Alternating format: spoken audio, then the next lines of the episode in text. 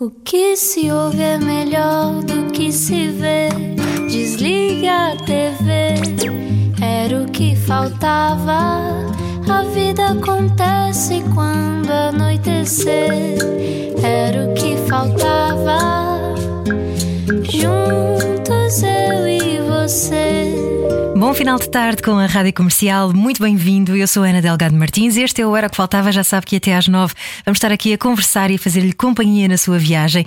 E hoje, uh, antes de dizer uh, bom final de tarde, eu deveria ter dito Santas Tardes Classe Operária, porque é um dos chavões da grande série Pôr do Sol, da qual eu sou uh, genuinamente fã. E hoje recebemos o realizador de Pôr do Sol e muitas outras coisas. Quem é o nosso convidado? E agora, uma introdução pomposa. Manuel Pureza é realizador, pai, entusiasta do cinema, das histórias, da televisão e das séries e alguém que gosta mesmo do que faz. Depois de 10 anos a fazer novelas, realizou uma sátira precisamente às novelas portuguesas. A segunda temporada de Pôr do Sol estreia este verão na RTP, enquanto que a primeira temporada eh, foi a mais vista na RTP Play e já está também na Netflix. Aliás, líder nas novelas da Netflix, como se houvesse mais novelas na Netflix. Para grande alegria de resto desta fanzaça, bem-vindo, Manuel Pureza! Yeah. Yeah. Obrigado, obrigado, obrigado, obrigado. Como é que tu estás? Estou bem, estou apreensivo com esta entrada pomposa. Uma pessoa fica logo. Será que é assim tanto?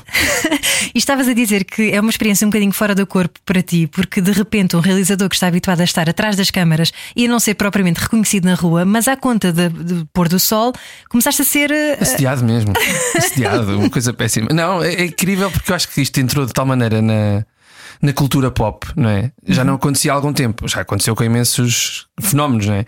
E de repente o pôr do sol tornou-se um fenómeno que faz parte das piadas no trabalho, não é?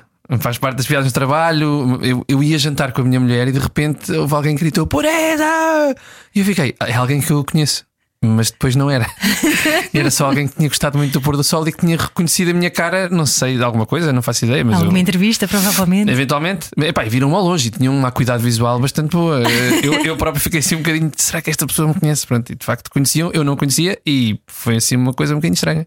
E é engraçado dizeres que entrou para a cultura pop em Portugal, porque eh, de facto isto é, é um fenómeno uh, um bocadinho inexplicável, não é? Porque nós não tínhamos muito esta tradição do nonsense, uhum. tirando alguns, uh, algumas séries de humor uhum. uh, que esporadicamente vão, vão acontecendo, mas tanto eu como tu crescemos a ver Herman Enciclopédia, não é? Claro. Portanto, faz parte da nossa formação do humor, mas recentemente não havia assim um, uma coisa tão forte. Sim, se queres te diga, eu acho que nós, eu acho que nós gostamos de ver coisas com humor. Gostamos de ver muitas coisas com humor. Acho que somos consumidores de humor, mas não sei se somos assim um povo tão, tão com sentido de humor no sítio certo. Acho eu, pelo menos para mim, neste sentido. Uh, o Herman, evidentemente, que foi um revolucionário, como o Raul Solnado tinha sido, e agora mais recentemente, talvez o Gato Fedorento, não é? Pronto. E mas é sempre assim a, a espaços. E tem a ver muito com a época em que se está a viver, acho eu. Pronto. E acho que agora, se tu pensares, te vires agora para trás, passares o gato fedorento agora, se calhar já não funcionava da mesma forma. E, apesar de eu achar que eles são, eu acho que o Ricardo é talvez dos, dos tipos mais inteligentes. É e, o portanto, champion, é, é o champion, champion absoluto, champion. Né? Pronto. Exatamente. Portanto, em boa verdade, a minha. Um, este fenómeno do pôr do sol foi uma surpresa para nós, mas nós tínhamos muita vontade de fazer. Ou seja, como nós consumimos nonsense. Eu, pelo menos, consumo nonsense em barda desde que sou pequeno uhum. e gosto muito. Uh, de repente, fazer uma coisa nonsense para nós fazia todo sentido, mas não sabíamos como é que as pessoas iam reagir. E de repente há esta pá, uma onda gigante de pessoas a dizer Santas, Santas Tardes Classe Operária ou Nosso Senhor do Coisinho, ou coisa do género, e tu ficas tipo, ok, se calhar as pessoas têm algum sentido de humor, mas têm tido vergonha de mostrar. não sei, não sei, é um bocado, é um bocado estranho. Mas é, é de facto são assim coisas na nossa história recente, não é? Nós também vimos de uma, de uma ditadura com 50 anos, portanto também não temos assim muitas razões de, de graça até, até há relativamente pouco tempo. E de repente, nestes 50 anos de democracia, há assim uns pontos de loucura. Isso é muito bom, deviam ser mais. Eu acho que deviam ser mais. Portanto, se o pôr do sol puder contribuir para isso, para mim, tanto melhor. Olha, daqui a pouco já vamos falar sobre esta segunda temporada de Pôr do Sol que já foi filmada, acabaste uhum. agora há dias, não é? Estás na ressaca ainda da, da rodagem, uh, estás também a dias de ser papá outra vez, portanto isto vai ser uma celebração dupla, já muito em breve. Uh, mas antes disso, eu queria saber, Manuel Pureza, quem é Manuel Pureza? Porque eu sei que, uh, além de realizador, tu tens esta, esta questão de humanizar muito as tuas equipas, não é? Tu, vemos isso uhum. pela, pela forma como vocês trabalham e, e pela forma muito informal e descontraída com que as coisas são feitas e que provavelmente há de ser também uma das receitas para depois as coisas correrem bem, não é? Uhum. Essa, essa questão da hierarquia, uh, tu percebeste que querias esbarrar um bocadinho essa, essa questão quando foste para a escola de cinema? Não. não, a minha experiência da escola de cinema não foi uma experiência assim, foi uma experiência muito boa pela turma em que eu estava e pelos meus amigos uh, lá. Um, eu acho que tem a ver com uma coisa. Tu lembras-te na lista de Schindler? Sim. Quando o Schindler diz ao, ao mau, ao Ralph Fiennes, diz-lhe qualquer coisa como ter poder é poder fazer e não fazer. Pronto. E eu acho que isso tem muito a ver. Lembrei-me disso, agora estavas a falar dessa coisa da hierarquia. A hierarquia, para mim, evidentemente, que nas nossas equipas tem de existir uma certa noção de hierarquia Obviamente. na medida em que, se isto for completamente democrático, ainda hoje estávamos a filmar a primeira temporada, não é? Pronto, tínhamos de decidir o que é que tinha piada, o que é que não tinha, etc. Pronto. Apesar de haver aqui uma lógica muito um, estratificada, eu gosto de ouvir as contribuições de quem está na minha equipa. E eu acho que as pessoas. Pondo de outra maneira, melhor ainda, eu detesto dizer que há equipa técnica e equipa artística. E às vezes acho que as pessoas sentem quando eu digo isto que ah, este gajo é um lírico e está aqui com coisas e só quer ser muito justo. Não é bem isso. É de facto. Eu, eu acho eu sofro de um síndrome de impostor tramado. Sempre que vai começar um processo, acho que sou o pior e que não vai funcionar, e agora é que vão descobrir que eu não vale nada, não vale nada, etc. Um, e depois é por causa do, do, do, de facto do, do talento de cada pessoa que ali está que essas eh, inseguranças desaparecem. E se as pessoas sentirem que eu de facto preciso delas e sem grandes pudores eu, eu mostrar-me vulnerável, acho que sou um chefe mais justo, não é? Quer dizer assim, não, eu é que sei. Eu é que sei, se nos barrarmos contra uma parede, ele é que sabia, não é? Agora, se de repente a dizer, eu tenho algumas dúvidas em relação a isto, mas vamos tentar. Estamos todos a tentar. E se falharmos, falhamos em conjunto. Pronto. Eu sei que isto pode parecer um bocado de Gustavo Santos e de repente fadas, estrelas e luas e coisas, mas, mas de facto é um bocado isso. Acho que tem a ver com.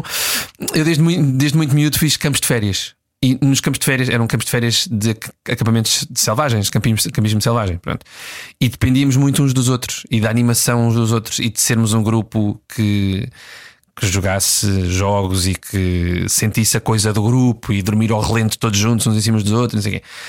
Eu sei que o meu trabalho não é bem um campo de férias, mas para mim é muito parecido. E às vezes é um Percebes? bocadinho também, não é? tem de ser, tem Quando de estão ser. em rodagem, todos Sim. juntos, dormem juntos muitas vezes, não é? Nos mesmos locais, eh, próximos. Sim, essa parte dos dormimos juntos, eu não vou dizer Bom, isso é. mas... A tua mulher é da equipa, não há Sim, problema, não, é? Estou completamente salvo. Mas, mas é isso, ou seja, acho que há uma lógica de já que estamos aqui, já que eu estou dois meses da minha vida dedicado a uma coisa, é melhor que não me arrependa de estar com as pessoas com quem estou, de fazer o que estou a fazer, de me divertir a fazê-lo, de haver dias completamente tensos em que o tempo está a escapar e tens de fazer ainda mais uma cena com gêmeas.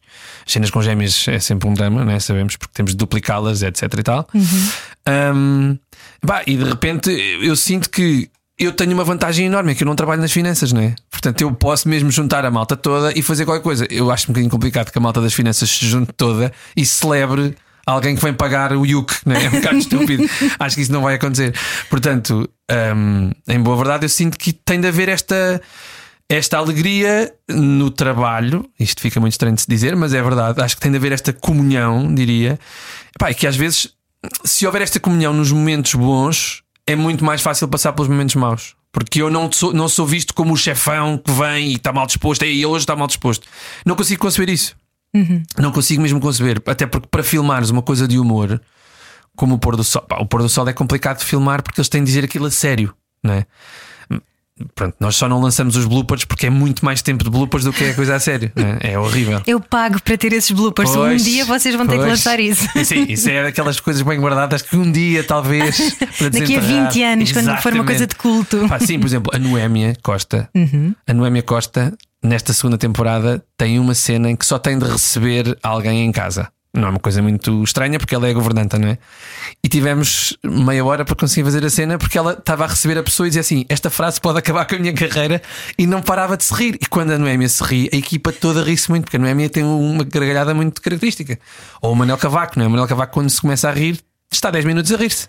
E aqui é o Manuel Cavaco sempre, não é? Tipo o António sempre mal disposto, sempre manda vir e não sei o quê. Pronto. Mas é isso, ou seja, eu acho que é, é, é bom tu sentires que, que te queres levantar para ir trabalhar. Pronto. Imagino, por exemplo, eu fiz rádio na RUC em Coimbra e a cena de ir para o programa sábados de manhã, porque era o único espacinho que nós tínhamos de rádio, é um tesão.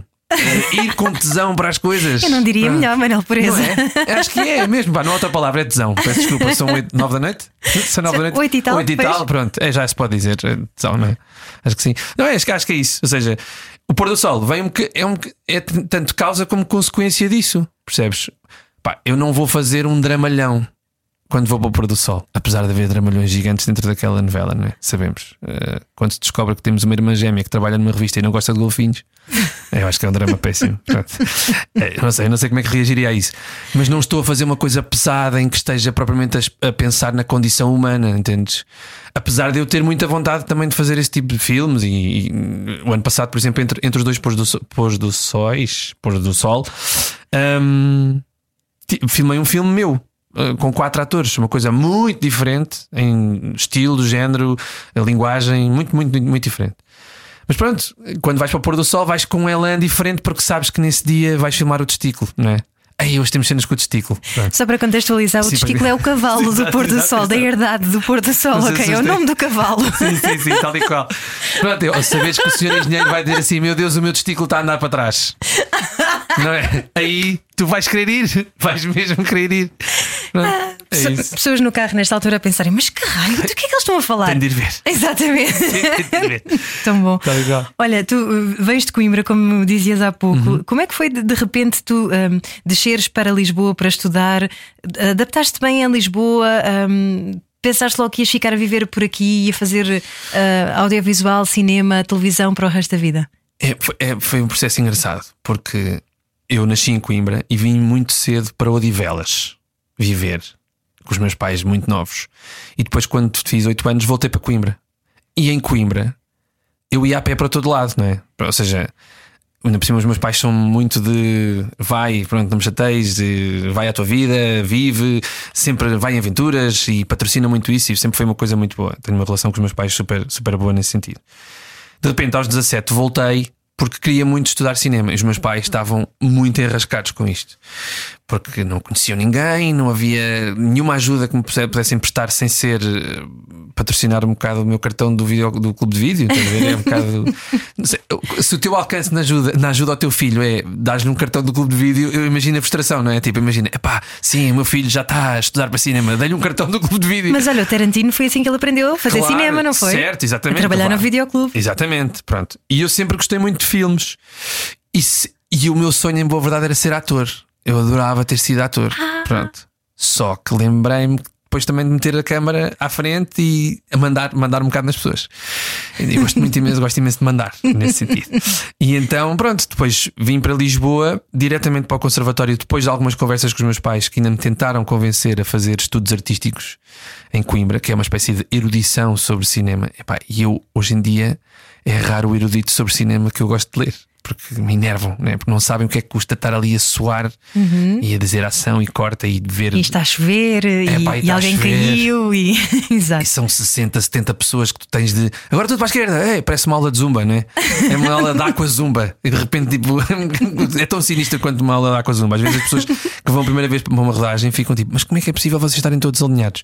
Agora estávamos a filmar na, na herdade e um dos, dos senhores que lá vive, porque trabalha com cavalos, dizia: "Vai, cada um de vocês faz uma coisa, não é?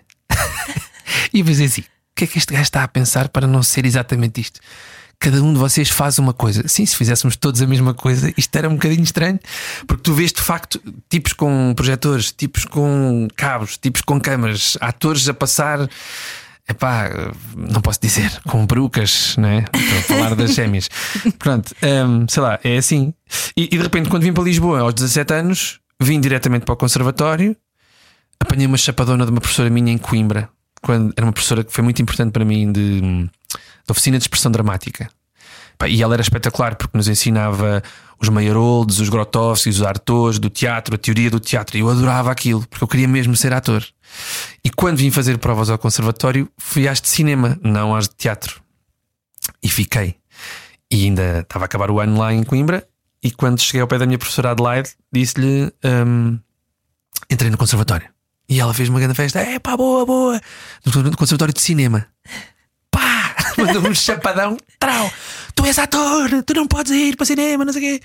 Mas eu gosto de mandar. Pronto, e ficámos assim. Até hoje, eu nunca mais me cruzei com ela. Eu adorei essa professora, foi super importante para mim. Mas isso deu-te ferramentas também, não é? Para saberes Claro, dirigir atores, Claro, não é? claro. Sim, sobretudo, sobretudo esta coisa de os realizadores, acho que cá no nosso país. hum, eu trabalhei, entretanto, quando, quando vim para Lisboa, tornei-me assistente de realização muito rapidamente, porque quando entrei no conservatório percebi no primeiro ano que havia ali algum do ensino que estava ligeiramente obsoleto, Ah, porque aquelas pessoas não faziam cinema, entendes? Estavam ali a dar aulas, mas não faziam cinema. E o cinema, felizmente, é uma coisa que está permanentemente a atualizar-se. Tu, repara, nos últimos 20 anos tu filmas mais o que pode lá estar do que o que está lá, não é? Com green screen e aquelas coisas todas. os- Stranger Things, vamos pensar no Stranger Things, né? Os monstros não estão lá. Eu sei que vocês estão no carro e imaginam que eles estão lá, mas não estão. Pronto, então, só- normalmente são bolas de ténis. As pessoas estão a lidar com bolas de ténis, é uma coisa um bocado estúpida, mas é verdade. e portanto, senti que aquelas pessoas não, não me ensinavam grande coisa, e então comecei a trabalhar. E fui assistente de realização de muitos realizadores portugueses. Ah, um dos mais importantes para mim foi o, o Tiago Guedes, de quem sou amigo Uhum. e com quem aprendi imensa coisa, estás a ver? E de repente o que eu sinto é que nós às vezes tratamos tão mal aquilo que é nosso, e não estou a dizer que nosso no sentido de vamos, vamos só consumir cinema português, não é? Temos a tendência a dizer assim: o cinema português é mau, mas não ouvimos filmes nenhums. O cinema português é bom, nós é que temos de o ver, estás a ver? E portanto eu acho que por mais bagagem que eu tivesse de teatro, aquelas coisas todas, etc e tal, a tendência é fazer tábua rasa dos realizadores. Ah, pá, os realizadores portugueses não sabem realizar. Pronto. E de repente entramos com uma série na Netflix e é, ah pá, aquele realizador é. Meu Deus! Estás a ver? Ou seja, acho que a nossa tendência em Portugal é. Quem é este tipo? Não sei. É realizador. Ah, não deve ser nada especial. E de repente vês uma coisinha qualquer que ele fez que tem um reconhecimento internacional no Bahrein. Estás a ver? É pá, o gajo ganhou um festival no Bahrein. Ah, porque é bom. realizador. O gajo é bom. Pronto, isso é uma coisa que a mim me mete um bocadinho de confusão. Mas acho que te- tendencialmente, até por teimosia das, das estratégias das televisões, nomeadamente da RTP, que está a apostar em séries só por teimosia, porque não é por números, não é? Sabemos. Estamos a ganhar ali um espaço engraçado. Hum, e de repente já não é só, já não são só alguns realizadores que são reconhecidos, até um realizador que faz séries parvas é parado na rua. Isso deixa-me com esperança. Não, não, não em relação a mim especificamente, mas que comecemos a tratar melhor isto. Há muita gente com muito talento. e Isso é, é muito fixe. Acho que devemos estar muito atentos. Acho que é isso. Estavas a falar sobre a indústria do cinema e que em Portugal ah, é muito maior a indústria das novelas propriamente dita, não é? Está muito Sim. mais ah, oleada ah, e, e foi onde tu trabalhaste de resto, foi o teu ginásio, não é? Foi o meu ginásio. Foi o meu ginásio. Digo imensas vezes isso, mas é o meu ginásio, claramente. Eu não me arrependo nada de ter feito 10 anos de novela.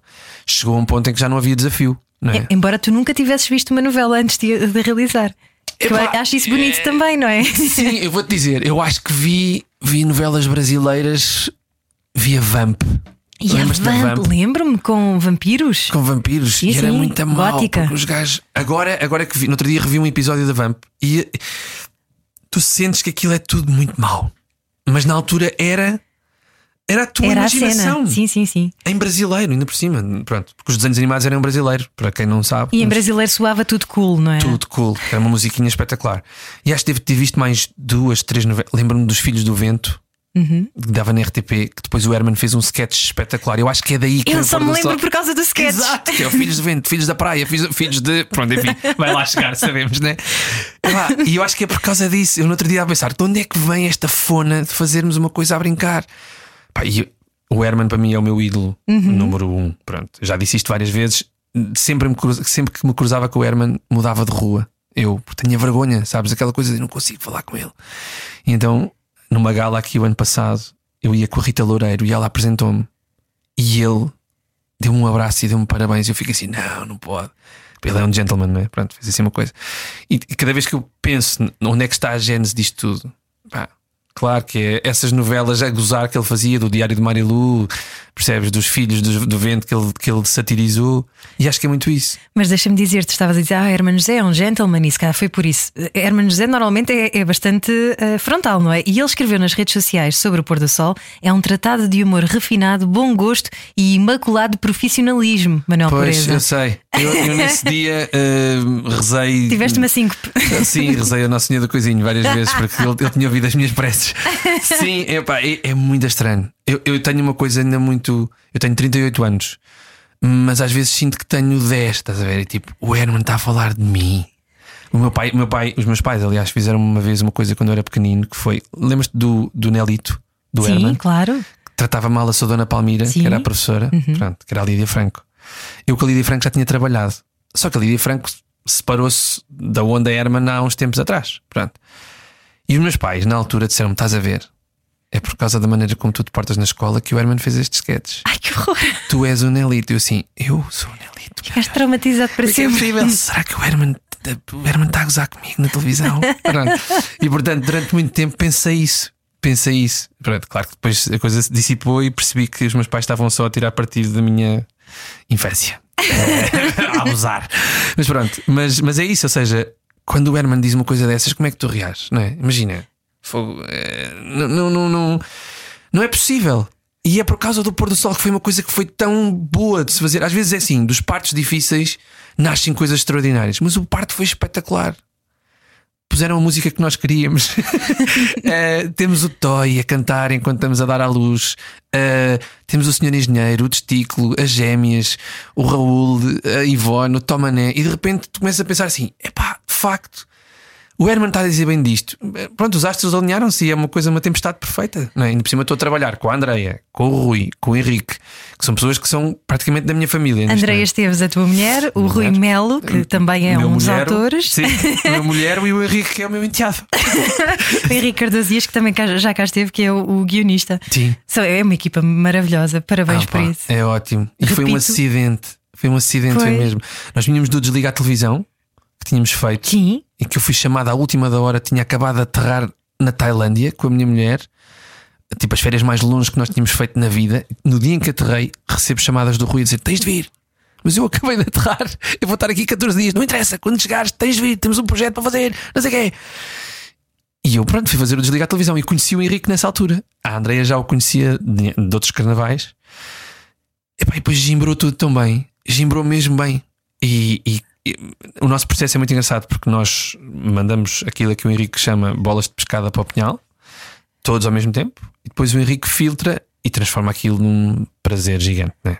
Quando chega um script do Henrique, nós estamos tipo horas a rir de cada uma das coisas. Tanto, tanto é assim que agora, quando vemos, já não achamos grande graça, ficamos assim.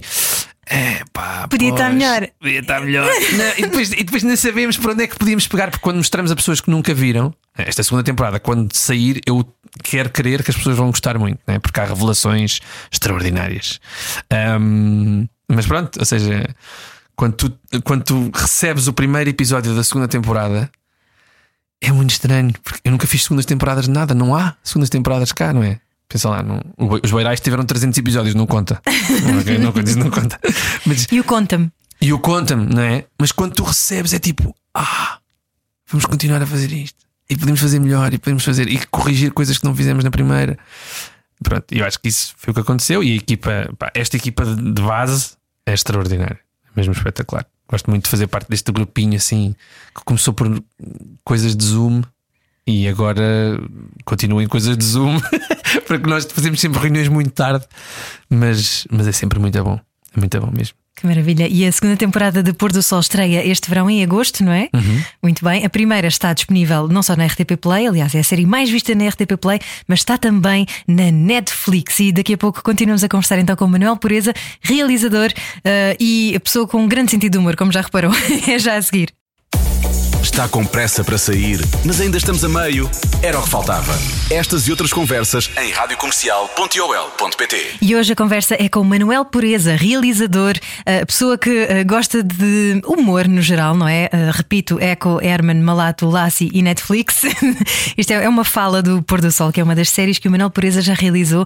Maravilhosa, eu sou grande fã. Aliás, eu só queria ser feliz como o Dalai Lama ou o João Baião. Mais uma citação. Uh, Manel, estávamos a falar de como esta questão de estarem todos unidos para uh, o mesmo lado faz com que a coisa funcione, não é? E nós sentimos, quando estás a falar do projeto, estás a vibrar desde o tempo em que recebes o guião até depois veres um, no ecrã. Mas quando estás a ver no ecrã, como é que tu processas a coisa? Epá, pois às vezes estou a ver no ecrã. É assim, eu quando vi a primeira temporada do Pôr do Sol, no caso, achei. Primeira vez que vi o primeiro episódio, fiquei assim: ia pá, não sei se as pessoas vão curtir, não sei se as pessoas vão gostar disto. E de repente começas a sentir o feedback e começas a sentir a cadeira quente. Mas assim, pá, estão a falar fixe, estão a falar coisas boas. E de facto, ou seja, a experiência enquanto eu não consigo dissociar a minha experiência de, de, realizador de espectador. O Fellini, por exemplo, não ia ver os filmes que fazia. Uhum. E as, as, pessoas às vezes confundem isso com vaidade. Não tem nada a ver. É prefiro não ver porque vou-me arrepender de algumas coisas. No meu caso, isso não acontece nesse, nesse nível, mas é, não consigo nunca dissociar de ah, pois foi, pois foi a altura em que caiu aquele projetor e não sei o que, e a seguir morreu alguém. E, não, não, não, Felizmente não morreu ninguém ainda nas nossas, nas nossas séries, mas eh, sabes os bastidores, não é? Nós, nós desta vez fizemos um making-off do, do que é que é viver o pôr do sol. Pronto, e acho que eventualmente pode vir a sair, está feito e acho que está muito completo porque tem testemunhos de várias pessoas, isso é uma coisa fixe.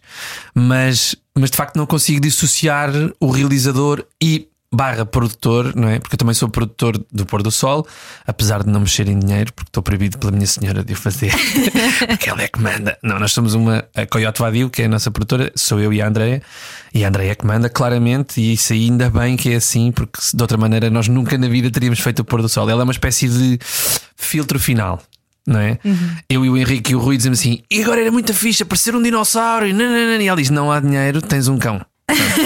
e pronto, e Mas um, um cão, cão, assustador. Um cão super assustador, sim. sim, esta segunda temporada então está carregada de coisas que, à partida, à partida, estariam mais no campo do impossível do que propriamente das possibilidades eh, de coisas a serem filmadas.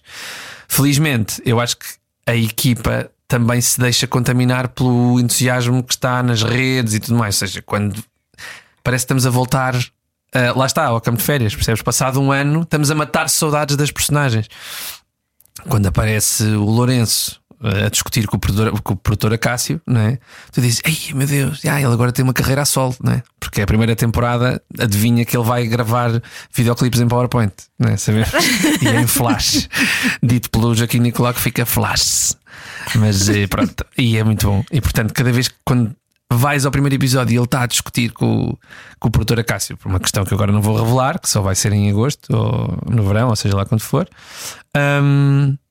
tu sentes que voltaste a ver pessoas que tinham ficado na tua memória. Está bem que eu tive com o Diogo Amaral não sei quantas vezes durante este ano, não é? Mas ele volta a vestir as roupas do Lourenço e fica assim: Ah, este gajo. No outro dia o Cristóvão Campos esteve cá, uhum. vestido ainda em personagem, ah. tinha acabado de vir da rodagem. Ah, então vinha aqui pelo corredor e o Vasco Palmeirinho, por exemplo, que também é grande fã da série, logo, epá! O Diogo! Jesus que isto! exato, exato, exato. Essa é outra, essa é uma loucura.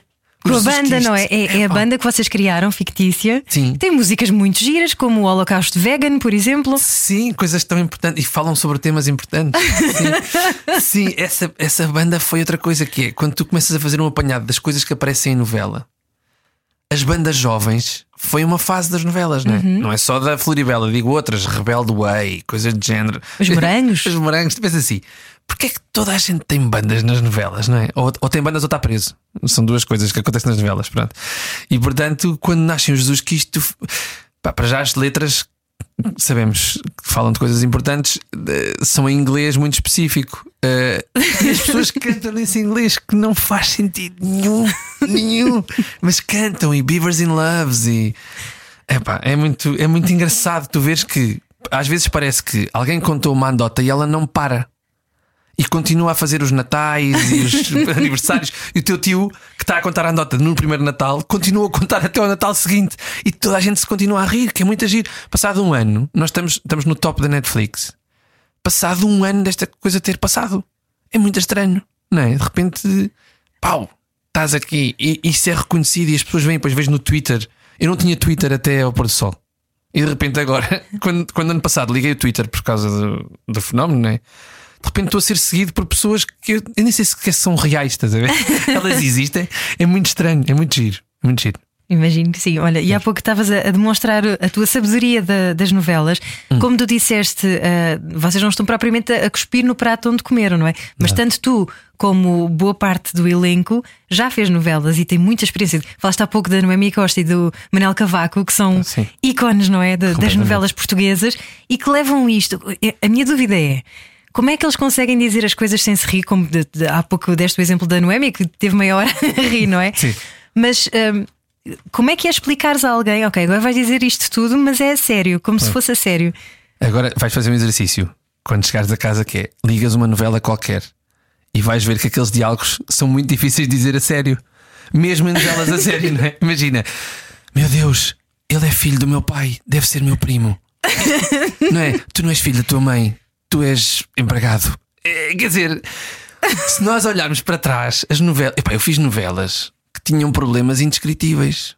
Indescritíveis. Não é? De narrativa, não é? Que De não narrativa. tem lógica. Uh, eu não, não, prefiro não dizer agora quais, mas quase todas elas têm. Mas fizeste muitas ainda, Manel. Fiz muitas, fiz muitas, muitas. E gostei de as fazer a todas. Uhum. Talvez as duas últimas me tenham custado mais porque já estava muito cansado. E de facto estava a pensar. Estava Pá, eu estava a chegar aos 35 anos e estava a pensar assim: pá, ainda não fiz aquela cena que eu gostava de ter feito. Por exemplo, eu fiz um filme, O Linhas de Sangue, uhum. que era brutalmente nonsense, que foi super mal recebido. Foi tipo tido como o pior filme de sempre. Eu assim, yes, tipo, o pior filme de sempre. Ao menos sou o pior de qualquer. O, o de sempre de alguma coisa, estás a ver? Pronto.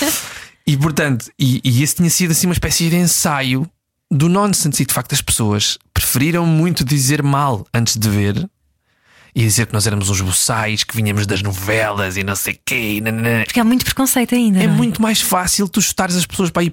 Repara, quantas entrevistas é que nós já não tivemos em que de repente estou com o Diogo Amaral ou com uh, o Manuel Cavaco, por exemplo, dizem, vocês são atores de novelas. Eu não sei o que isso é. Atores de novelas. Isso é tão redutor que já vem com uma coisa muito pejorativa que não faz sentido. Porque, aliás, nós temos 3 milhões de pessoas a ver novelas todos os dias, 1 milhão e meio na SIC, 1 milhão e meio na, na TVI. Uhum. Portanto, se, se estivermos de facto a olhar para isto com este desdém, um dia vai arrebentar-nos na cara.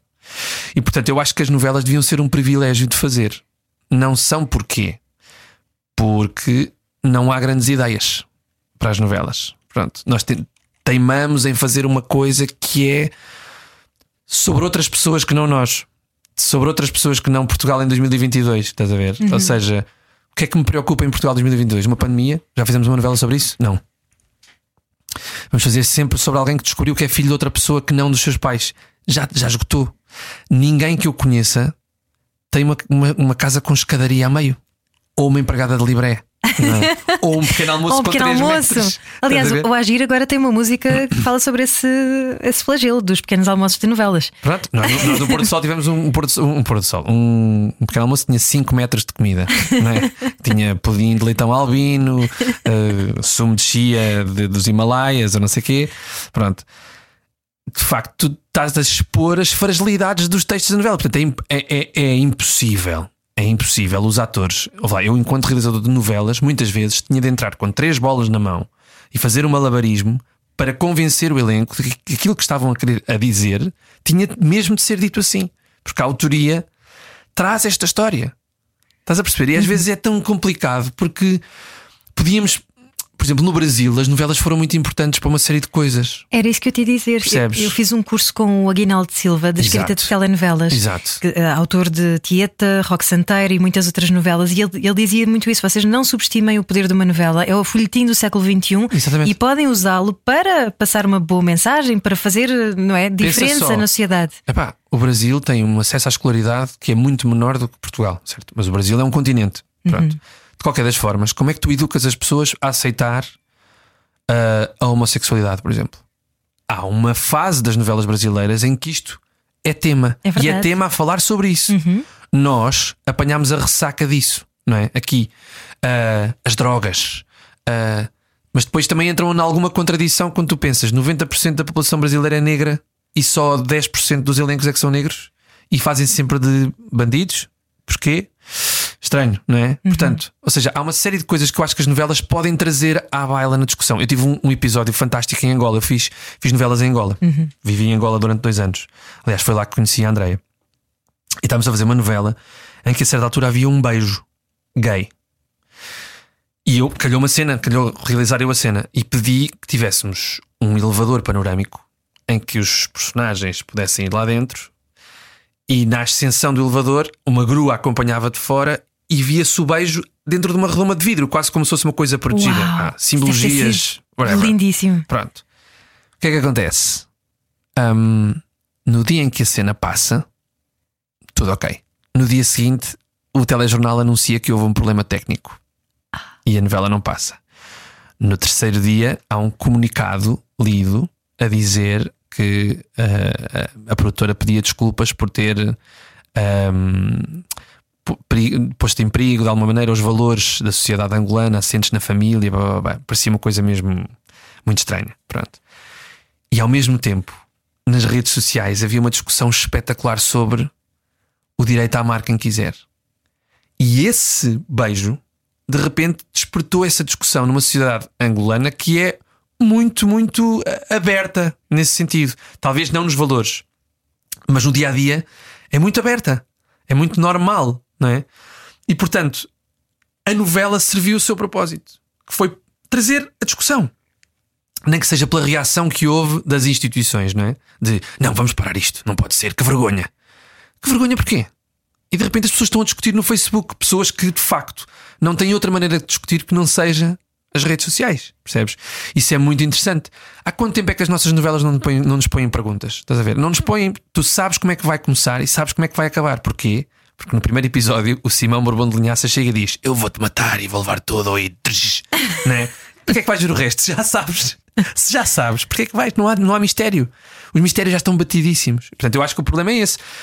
Para além de que há uma tendência generalizada das artes em menosprezar a novela, não é? Dizer assim, ah, isso é telenovela, não é? E podia não ser assim se as novelas puxassem dos galões e dissessem assim: Nós chegamos a 3 milhões de pessoas por dia, meus senhores. Vocês lutam para ter 500 espectadores na sala. Não é? E eu sinto-me um agente duplo, porque em boa verdade eu comecei a fazer cinema e publicidade, depois passei para as novelas, agora faço séries, é onde eu gosto de estar, não é? Ensinei peças de teatro, mas é muito mais fácil para quem faz crítica dizer assim: Ah, é o gajo das novelas. Por isso é que de repente o pôr do sol para mim é uma espécie de Fênix, não é? Dizer assim, ah, é das novelas, então peraí, deixa-me só mostrar aqui como é que nós sentimos isto. Porque de facto as pessoas que se, se prestam a, a participar no Pôr do Sol, e são muitas pessoas, eu recebo ameaças das- dos- da outra metade dos atores que não entrou no Pôr do Sol, Ahm, vêm brincar com elas próprias e dizer assim: epá, isto é o nosso dia a dia. Eu tenho mesmo de dizer que o cavalo chamado testículo anda a correr para trás com lágrimas nos olhos. Pá, não dizem isto, mas dizem outras coisas tão escabrosas. Talvez o cavalo não se chame testículo porque é demais. Mas há problemas desse género, não é? Há golfinhos que falam. Há novelas que tinham golfinhos a falar. A Paula Lobo Antunes teve de fazer uma cena a falar com um golfinho e o golfinho respondia-lhe. Qual é o limite, né? Qual é o limite? Pá, pronto, já vi tudo, né? Pode até, até pode ser fixe, é uma coisa fantástica. Mas Mas experimentá-lo ao mesmo tempo, não é é? um bocadinho freak. é um bocadinho freak, é assim uma coisa meio estranha. Mas pronto, acontece. Meio boom, não é? Meio, Meio boom, sim, sim, meio boom. Podes crer, meio boom, completamente meio boom. Sem dúvida. Ai, que maravilha. Ah, Manuel, ah, estavas a falar sobre ah, o- a questão do beijo que, que citaste nessa novela angolana e deixa-me só acrescentar este, este pormenor, porque esta semana estreou o filme Buzz Lightyear e. epá, eh, o filme está a ser proibido em 14 eh, países muçulmanos até agora por causa de um beijo lésbico. A Disney Ok. recusou-se a cortar essa cena, o que, sabendo, conhecendo nós o universo Disney como conhecemos, normalmente é muito redondo. Eles têm uma, uma série de salvaguardas para não entrarem em determinados campos e tal, e, mas foi um gesto, não é? De, Corajoso. corajoso. Sobretudo, eu acho que é assim, em boa verdade, já chega quase a ser estranho que isto seja tido como um ato corajoso. Pois é, Porque, exatamente. caramba, eh, essa, essa coisa do redondinho e do seguro e não sei o quê é estar a, a, a ocultar toda uma realidade normal que, que este tipo de situações continua a insistir que não é normal, não é? Ou seja, um beijo lésbico numa, num filme de animação não devia ser um fenómeno, devia ser uma coisa normal, porque de facto andamos, a, ainda continuamos a. Ou seja, claro que temos de dar passos pequenos, eu percebo isso, mas o passo mais importante será o dia em que isso é uma coisa que faz parte da história. Percebes? Ou seja, estás-me a contar uma história, não me digas porque é que me estás a contar a história. Percebes? É mesmo aquela coisa, é um bocado mesmo, não é bem a mesma coisa, mas quando foi aquele, aquele, aquela coisa estranha do, do Sol. Lembras-te que houve uma grande celeuma cá porque os, os, atores que dobraram não eram uh, blacks e, portanto, uh, aquilo causou ali uma grande, um grande frisson. Eu acho que com todo o sentido. Porque se o filme é feito como um statement na, na Pixar original, não é? Tem de passar para cá também dessa forma.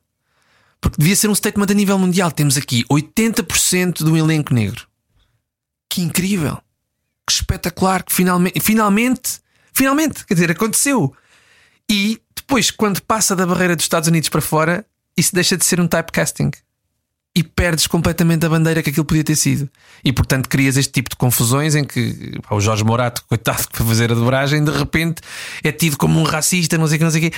Não é ele, a cena vem de base, que é passem essa bandeira, passem essa bandeira, porque é mesmo importante este tipo de situações que haja de facto elencos que assentam numa ideia. Não assentam só no lucro, que é uma coisa um bocadinho. Enfim, isso é uma discussão gigantesca. Mas acho que sim, acho que a Disney fazer uma coisa desse género e, e e não cortar a cena, acho importante e acho que espero que passe a ser normal. Acho sinceramente que é muito importante. Olha, normal é uma palavra que não pode ser aplicada ao pôr do sol não, de todo. A pôr do sol, a segunda temporada estreia em agosto. Estamos mesmo muito entusiasmados com isto. Eu, particularmente, não é? tenho sempre medo de soar muito grupo, sabes? Tento sempre controlar-me um bocadinho para, para não passar demasiado entusiasmo, mas a verdade é que eu gosto muito e, e já vos dei os parabéns a, a toda a equipa. Uh, e por isso quero que tu me contes uma coisa só que uh, mais ninguém saiba ainda sobre a segunda temporada do Pôr do Sol. É difícil. Deixa-me aqui pensar numa coisa que não magoe. ah, posso dizer uma coisa há uma engenheira uh, agrónoma chamada Beatriz Serpa Fução que vai aparecer para fazer uma coisa pequenina, mas que pode mudar toda a história. Todo o rumo da história. Serpa Fusão. Eu não sei como é que o Henrique chegou à Serpa Fusão, mas foi Serpa Fusão. Aparece só numa cena, aparece só numa cena e por momentos tudo pode desmoronar. Pá, isto é tão bom fazer estas coisas assim, tipo, tentar lançar aqui qualquer coisa. Sim, é assim, sabemos que a última cena da, da, primeira temporada faz adivinhar o que é que vai acontecer, não é? Pronto, o nosso Simão Bourbon de Linhaça não está morto. Pronto, Encarnado isso... por Rui Melo, o rapaz que parte os copos. E com isso whisky. foi mais uma vez uma conta altíssima em copos. Uh... Que são copos de eh, açúcar, açúcar não é? Sim, sim, e, tem, e pronto, tornou-se ali uma imagem de marca. Uh, e o Simão, enfim, o Simão voltará não exatamente como as pessoas pensam, mas isso é a ciência que explica. Ah, vem na forma de um cavalo também.